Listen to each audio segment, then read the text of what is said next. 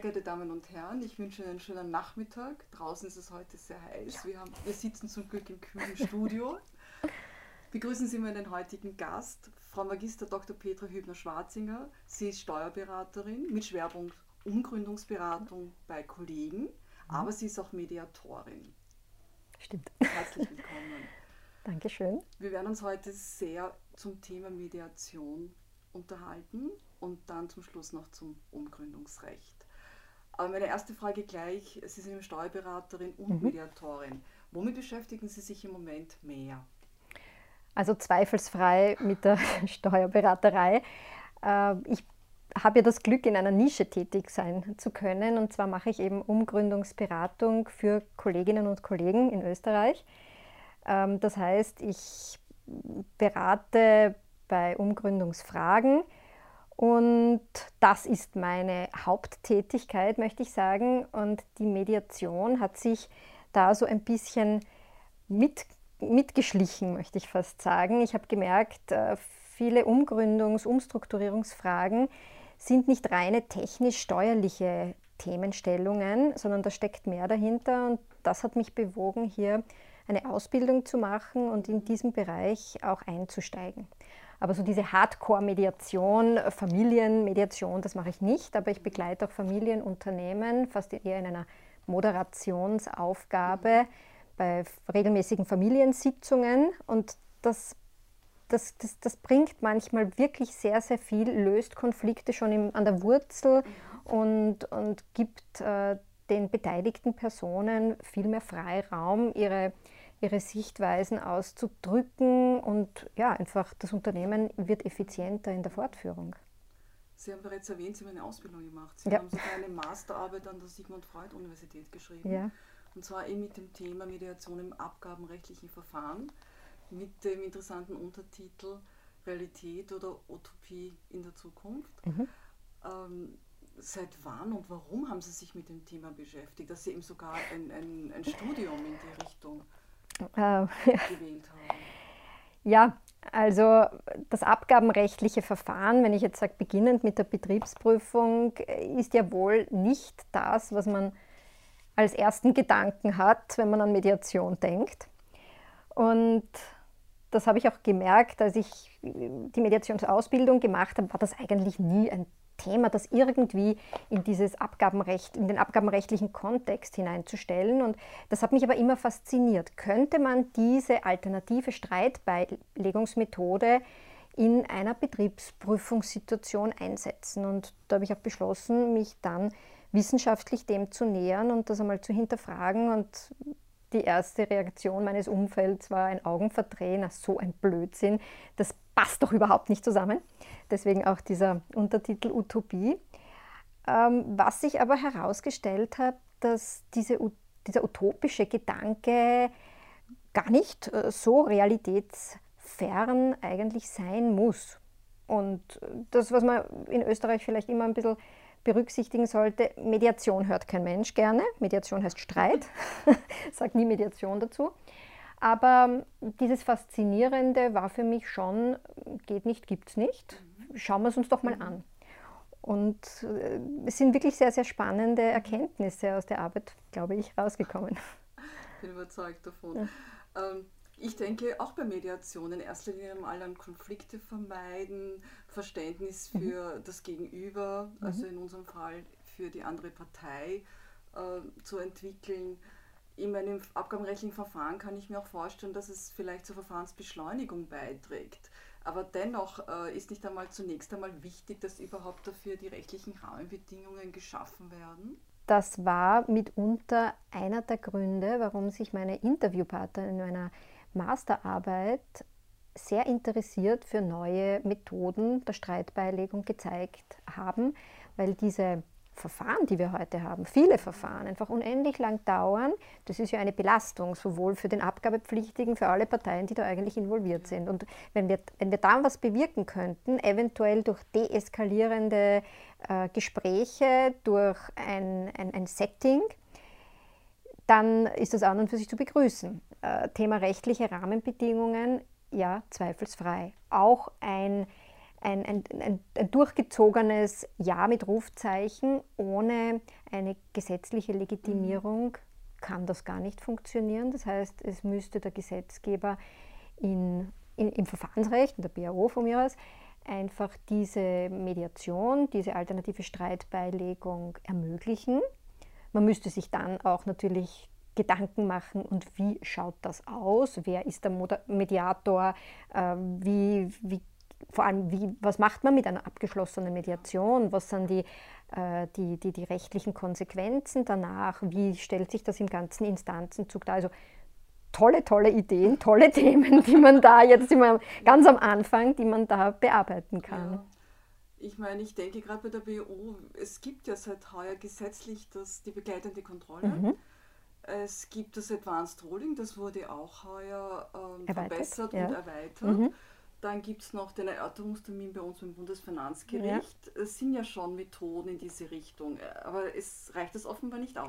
Also großartig, dass es das gibt. Ich bin, äh, jede einzelne Methodik kann man nur mit offenen Armen begrüßen und es zeigt sich ja, dass man äh, neue Wege gehen muss, auch mit Vorsicht natürlich, aber dass es das braucht, dass es ein Aufmachen braucht. Und äh, jetzt ähm, Horizontal Monitoring, eine großartige Idee, betrifft aber wohl eher große Unternehmen, größere Unternehmen.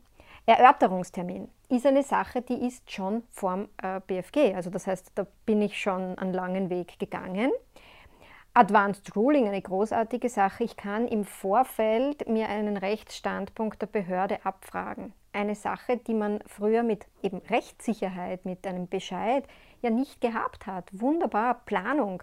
Und jetzt sage ich Mediation, ein weiterer Weg, welche Ziele könnte man erreichen, eben diesen äh, Verfahrens, die Verfahrensdauern zu reduzieren. Und ich würde es ansetzen, zwingend im im, im, im Betriebsprüfungsverfahren, also in der Außenprüfung und möglicherweise, das ist jetzt mein persönlicher Gedanke, für kleinere Verfahren, für betraglich kleinere Verfahren, die sich ja auch manchmal hinstrecken und mit großer persönlicher Emotionalität geführt werden, weil der Abgabepflichtige da ja jahrelang nicht weiß, wie wird das ausgehen.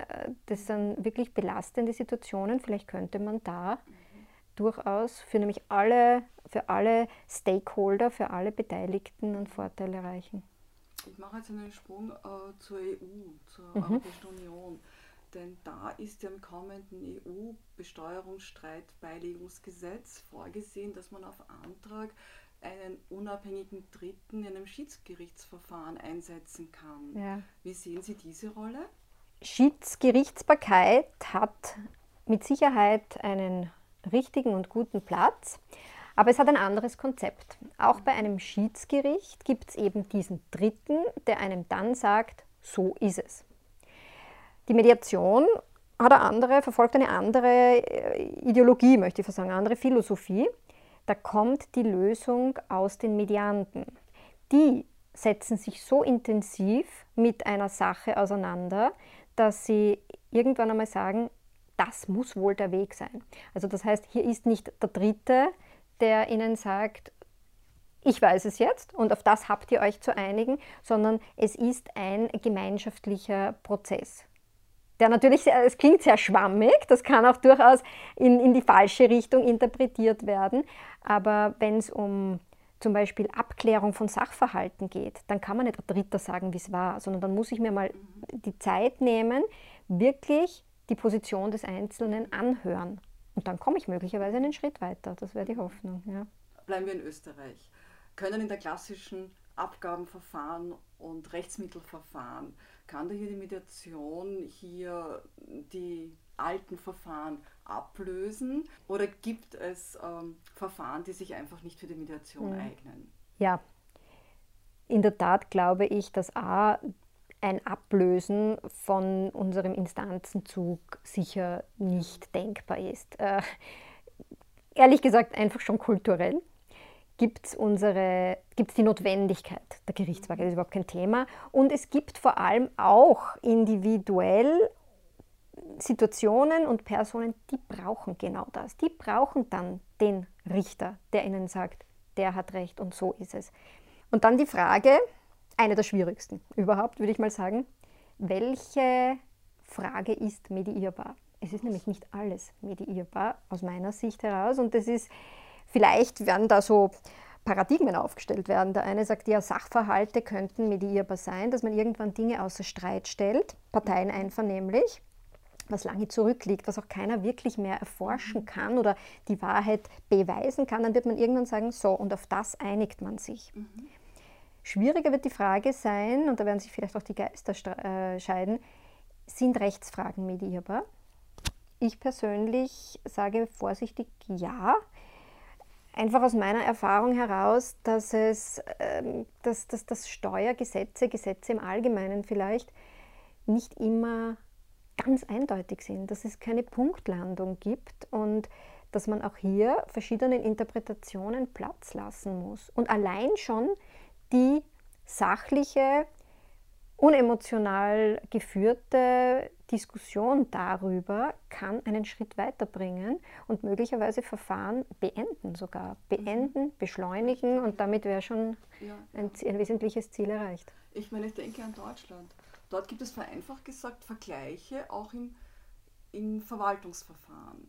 Oder denken Sie an Großbritannien oder Amerika. Da gibt es unabhängige Dritte, mhm. die einen ja. Streit beilegen. Haben Sie im Rahmen gerade Ihrer mhm. Masterarbeit ähm, ein Modell gefunden aus anderen Ländern, das man nach Österreich eins zu eins übertragen könnte? Also der angelsächsische Raum ist ähm, wie in mehreren Bereichen natürlich ähm, open-minded, ein bisschen großdenkender. Da gibt es Mediationsverfahren, auch im abgabenrechtlichen Kontext. In Deutschland haben wir kein Mediationsverfahren im eigentlichen Sinne. Da gibt es so eine Art von eingesetzten Drittrichter. Ähm, aber ein 1 zu 1 Modell habe ich ehrlich gesagt nicht gefunden. Glaube ich auch, dass man speziell auf die österreichische Kultur, auf die österreichische Tradition vielleicht sich erarbeiten muss. Ja. Das, was ich aber noch zum Thema Vergleich kurz sagen möchte, das ist ja eine, eine interessante Frage. Können abgabenrechtliche Ansprüche vergleichen? Vergleich, ja, und in Wirklichkeit darf man aber, wenn man die Gleichmäßigkeit der Besteuerung als sehr, sehr zentralen und elementaren Grundsatz heranzieht, muss man eigentlich zu dem Schluss kommen, abgabenrechtliche Ansprüche sind nicht vergleichbar. Jetzt wissen wir aber aus der Betriebsprüfungspraxis, dass eine Vielzahl von Verfahren selbstverständlich mit einem Vergleich enden, mit einem, ich möchte fast sagen, salopp gesprochen, mit einem Kuhhandel enden. Und das meine ich aber nicht, dass Mediation dieses Tor öffnen soll, sondern also ganz im Gegenteil, ich glaube sehr wohl, dass Mediation mit der Einhaltung von Besteuerungsgrundsätzen in Einklang zu bringen ist. A, legistisch gefordert, aber auch praktisch umgesetzt. Aber dass man dennoch, jetzt bin ich wieder bei diesem, mir gefällt das so gut, weil ein Interviewpartner, eine Interviewpartnerin hat dieses äh, Wort so treffend gewählt, ähm, diese Punktlandung einfach nicht, nicht immer gegeben ist. Mhm. Und es gibt einfach auch ermessen. Und damit ist die Gleichmäßigkeit der Besteuerung nicht gefährdet, weil das Leben ist bunt und die Sachverhalte sich möglicherweise in Nuancen unterscheiden. Das heißt, man wird nicht eine Schablone mhm. auf etwas drauflegen können, eins zu eins. Sie haben schon angesprochen, Ihre Interviewpartner, ja. Partnerinnen. Die haben eine Frage, was war Ihr Eindruck? Äh, reden wir jetzt von einer Realität in der Zukunft oder eher Utopie, Mediation im abgabenrechtlichen Verfahren? Also ich kann einmal an dieser Stelle sagen, ich war so dankbar für alle Interviewpartner, Partnerinnen, die ich hatte. Ich war verblüfft, wie offen sie mit mir gesprochen haben, wie äh, offen sie auch die Schwächen des derzeitigen Verfahrens äh, angesprochen wurde. Ich möchte dazu sagen, meine Interviewpartnerinnen und Partner waren ganz, ganz konkret im Verfahren stehende Personen, im BFG sitzende Richter, in der Betriebsprüfung stehende Personen, Unternehmer, Steuerberater, also Leute, die wirklich wissen, wovon sie sprechen, die jahrzehntelange Erfahrung haben und die das Verfahren kennen. Und es war großartig, auch bei denen zu hören, ja, es ist nicht alles wunderbar. Ja, grundsätzlich, warum nicht andere Wege gehen? Aber es gehört eine gesetzliche Grundlage. Man muss sich da schon überlegen, wie will man das haben, was können wir uns vorstellen. Aber wenn, wenn Sie mich heute so fragen, äh, vielleicht noch ein bisschen in dieser Euphorie rückblickend betrachtet, äh, was die Interviews betroffen hat und auch wie ich die Entwicklungen so ein bisschen verfolgen kann, würde ich fast sagen, wir sind mehr bei der Realität als bei der Utopie. Ja, also wird sich Mediation langfristig einen Weg finden. Es bleibt zu hoffen. Es liegt nicht in meinen Händen, aber das wäre natürlich ja. großartig. Es zumindest zu probieren. Vielleicht ja. kann man das so wie, wie beim Horizontal Monitoring einmal in, einer, in, in ein paar Test, äh, ja. Test, Testfällen. Großartige Idee. Ähm, jetzt spreche ich aus Sicht des Bundesfinanzgerichts. Mhm. Also ein Kollege von mir äh, hat gemeint, es gäbe hier noch eine Kehrseite, also dass vielleicht äh, Mediation die Rechtsfortentwicklung hemmen könnte, weil dann eben Fälle bereits im Vorfeld ähm, mhm. gelöst werden und dass nichts mehr den Gerichten bleibt, sozusagen dass wichtige Fragen nicht mehr ein Gericht entscheidet, mhm. geschweige dann eben an das Höchstgericht kommt und letztendlich ja ein Richter schon auch als Mediator zu sehen ist. Ich meine, bei uns gibt es sehr wohl Erörterungstermine, genau wie mhm, Sie äh, mhm. angesprochen haben, gerade in dem Bereich Arbeitnehmerveranlagung, wo die Fronten oft verhärtet sind und wo es um den Einzelnen um ganz wichtige Sachen geht, auch wenn es nicht um viel Geld geht. Mhm. Also das heißt, dass die Rechtsprechung schon noch seinen Platz hat und gerade, dass eben wir auch Recht sprechen können in wichtigen Bereichen. Also unbestritten würde ich auch nie sagen, es, es, es, es hat irgendwas nicht Platz. Diese Rechtsfortentwicklung, da, gut, da kann ich vielleicht jetzt aus meiner Haut als Beraterin nicht ganz raus. Ähm, ja, die Judikatur lasst uns auch lernen. Das ist überhaupt keine Frage und das ist auch wichtig. Ähm, aber es, es, bleibt aus meiner Sicht ein Nebenprodukt. Es bleibt ein Nebenprodukt, das heißt, ich würde es nicht zum Selbstzweck machen, dass es eine Gerichtsbarkeit geben muss, nur damit wir wissen, wie ein Gesetz interpretiert werden muss. Äh, abgesehen davon, dass man diesen kleinen Nebeneffekt auch nicht unberücksichtigt lassen soll, dass ja ein Verfahren kostet Geld und das tragt, also zumindest was Steuerberatungskosten, Beratungskosten betrifft, tragt einmal der Abgabepflichtige. Also ähm, auf dessen Schultern, meine ich, sollte Rechtsfortentwicklung nicht zwingend gemacht werden.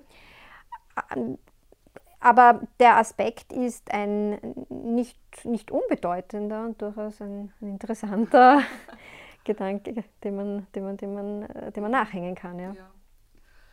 Jetzt komme ich mal zu Ihrer Beratungstätigkeit. Ah, okay. Ich meine, können Sie auch dort Mediation einsetzen? Ah, ja. ja, das war ja in Wirklichkeit der Beweggrund. Ich ja, habe also, wie gesagt, ge gemerkt, ups, mit meinem steuerlichen, ähm, mit meinem steuerlichen Beratungstools bin ich irgendwo manchmal eigentlich äh, so quasi Themaverfehlung. Mhm. Da sitzen Leute vor mir und die möchten vor, vordergründig eine Umstrukturierung für Unternehmen. Aber ich habe gemerkt, seid ihr dann glücklicher, nur weil jetzt irgendwas gespalten wird, abgeteilt wird, zusammengeführt wird? Was ist denn eigentlich das, was ihr wirklich braucht? Und das hat mich dann bewogen, ich habe dann gemerkt, ich brauche da auch Tools, ich möchte mich da weiterbilden, habe mich bewogen, in diese Mediationsrichtung zu gehen. Und ich glaube, dass ich aus heutiger Sicht äh, Mediation sehr wohl einsetze, aber eben nach dem Motto, sag nie Mediation dazu, ähm, dass ich mehr nach dem Warum frage, vielleicht als früher, mich auch traue, Dinge deutlicher anzusprechen, mehr auch ins Persönliche gehe aber ich glaube, das Warum ist oft der Schlüssel zum richtigen Wie. Und eine gute Umgründung, eine gute Umstrukturierung, das ist ja nicht, das ist ja etwas, das macht man für einen längeren Horizont. Ja. Das ist ein aufwendiger Schritt, das ist meistens ein, ein Einschnitt in einem, in einem Unternehmen und das soll dann auch wirklich passen. Das soll die mhm. Ziele erreichen. Das ist ein, ich sage immer, das ist keine Stangenware, das ist ein Maßanzug. Mhm ein Sie Unternehmen. sind Experte im Umgründungsrecht. Sie waren heuer in Krems am Umgründungsforum. Mhm. Sie waren am Podium, wo Praxisfälle diskutiert wurden. Was waren die Themen heuer? Also ich äh, werde da eingeladen, ja, schon mehrere Jahre lang und ich freue mich auch über die Einladung. Meine Aufgabe ist es, es gibt ja mehrere Referenten aus Wissenschaft, aus dem BMF. Meine Aufgabe ist dann immer so ein bisschen diesen praktischen Teil abzudecken was, was tut sich denn so in der, im, im Leben ein bisschen, in der Umgründungswelt. Und ich versuche da einen Blumenstrauß an, an Themen mitzunehmen und die zu diskutieren. Für mich persönlich immer wieder Kleinunternehmen, äh, freiberufliche Freiberufler, Zusammenschlüsse, also Rechtsanwälte, die zusammengehen wollen, welche Probleme sich da im Detail ergeben können. Immer eine spannende Frage. Also gerade Artikel 4 Fragen, herrlich. Äh, aber auch streitende Anwälte oder streitende Freiberufler, die real geteilt werden müssen, neue Fragen, die sich damit stehen. Das Leben bietet eigentlich lustigerweise 25 Jahre Umgründung Steuergesetz doch immer wieder neue Fragestellungen. Liegenschaften sind immer spannend zu behandeln. Ähm, ja, also ich, ich könnte da viel Verlustvorträge, wie kann ich Verlustvorträge verwerten und wo bewege ich mich dann schon in die Richtung Missbrauch hinein. Also solche Themen waren heuer ja. bei mir in meinen Folien. Ich komme schon zu meiner letzten Frage. Äh, was mich nicht interessiert ist, Sie beraten ja ausschließlich Kollegen und Kolleginnen. Mhm. Äh, wie kam es dazu und geht Ihnen, geht Ihnen der direkte Kontakt mit den Steuerpflichtigen nicht ab?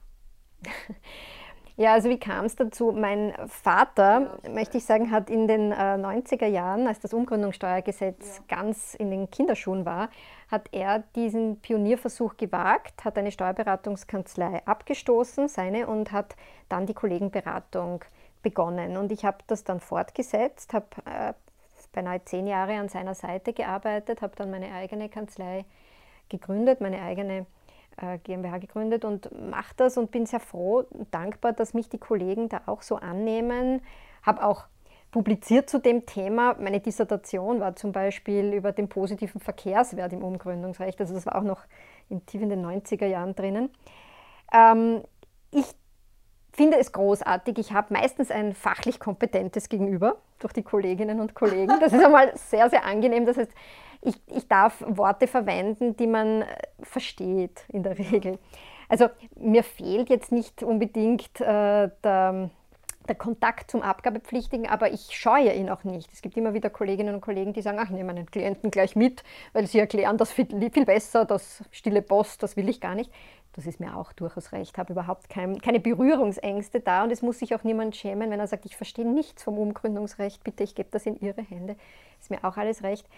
Aber es ist fein, dass ich in einer Nische arbeiten kann, mich spezialisieren kann auf ein Gebiet, weil der Bauchladen des Steuerrechts ist einfach mittlerweile wirklich sehr, sehr groß und umfangreich. Und das, ja, das ist natürlich eine gewisse Gnade, die ich, die ich gerne in Anspruch nehme. Ja, danke für diese sehr ehrlichen und offenen Worte und für das Gespräch mit einer ganz anderen Sichtweise auf die abgabenrechtlichen Dinge und deren Lösungen. Ich danke Ihnen für die Einladung. Aber Sie kommen noch nicht weg. Also es ist draußen eh so heiß, bleiben wir noch in, der, in den Kühlen. Was ist Ihr Ziel für heuer? Mein Ziel für heuer? Hm.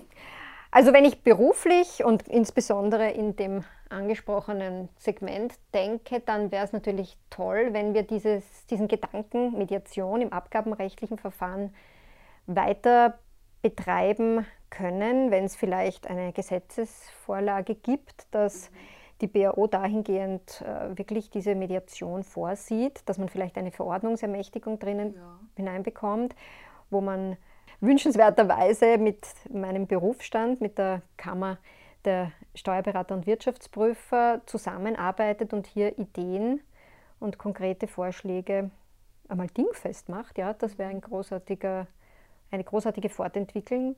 Und auf privater Ebene, da geht es dann weniger um mich, da geht es dann schon um die Kinder, dass die ihren Weg finden und Natürlich. dass alles ja. so passt. Ja, ja. Bleiben Sie engagiert. ja. Welches Buch lasen Sie zuletzt? Buch. Ja, bei mir liegt immer mehreres am Nachtkästchen. Das habe ich schon öfter gehört bei meinem Gegenüber. Wirklich, ja, okay. Multitasking. ähm, ja, vielleicht, weil man sich nicht ganz entscheiden kann. Gut gefallen hat mir von der Wea Kaiser der letzte Roman. Rückwärtswalzer. Rückwärtswalzer, ja, hat mir gut gefallen. Wobei der Vorgängerroman Macarionissi hat mir noch besser gefallen. Also in den bin ich hineingetaucht und ah, war ganz tief drinnen. Und dann habe ich ein spannendes Buch jetzt gelesen, nicht leicht, das war vom Johannes Huber, Der holistische Mensch. Da geht es so um ja Naturwissenschaften und Theologie. Also puh, ganz, kommt einem die ganz schwierig. vor allem in Richtung Genetik. Wahnsinn, ja, ja. ja. Was ich ja nicht leicht verstehe, weil ich ja. bin natürlich kein Naturwissenschaftler. aber er hat so geschrieben, dass man es auch Wunderbar. versteht. Ja. ja, sehr schön. Was ist Ihr größtes Vergnügen? Größtes Vergnügen, ähm, ich glaube, irgendwas mit Menschen. Also ich, ich bin nicht gern allein. Ich habe gerne Gesellschaft um mich, meine Familie, Freunde.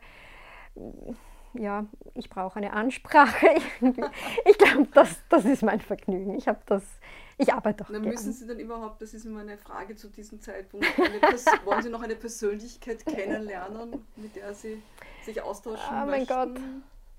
Ja, man lernt so viele Persönlichkeiten Ja. kennen, die jetzt vielleicht nicht irgendwo unter einer VIP-Liste aufgereiht sind, aber die dann, wenn man sie kennenlernt, sich als Persönlichkeiten herausstellen. Richtig, das ist, richtig. das finde ich eigentlich.